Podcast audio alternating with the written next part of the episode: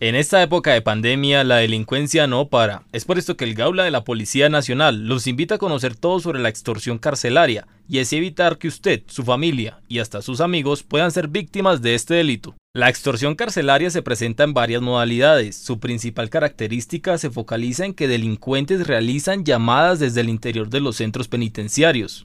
Algunas veces simulan ser integrantes de grupos armados al margen de la ley o estructuras de crimen organizado. Los criminales obtienen información de las víctimas a través de directorios telefónicos, medios de publicidad, redes sociales, entre otros. Identifican a las víctimas solicitándoles una colaboración económica a su causa de lucha armada. Inicialmente son amables con la persona, posteriormente la colaboración se convierte en exigencias.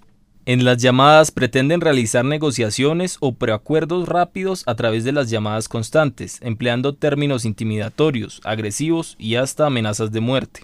Luego de la negociación, el extorsionista le exige a la víctima realizar el pago mediante empresas de giros. En otras ocasiones exigen elementos como medicamentos, radios de comunicación, prendas de uso privativo de la fuerza pública, municiones y armamento, elementos de difícil obtención por parte de la víctima.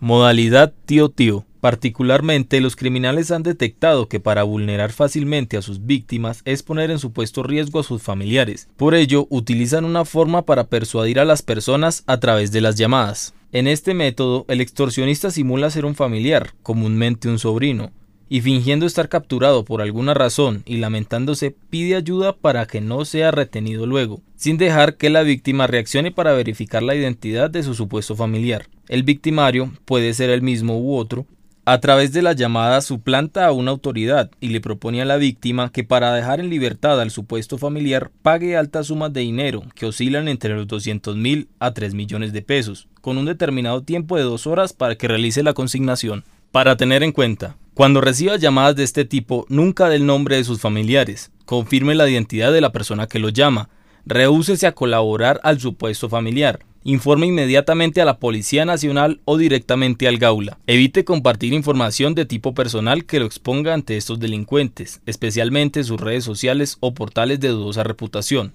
Recuerde, comuníquese al Gaula de la Policía Nacional a través de la línea 165 y denuncie. Absoluta reserva. Yo no pago, yo denuncio. Síganos, arroba Gaula Policía, en Twitter e Instagram. Garantizamos el valor de la libertad.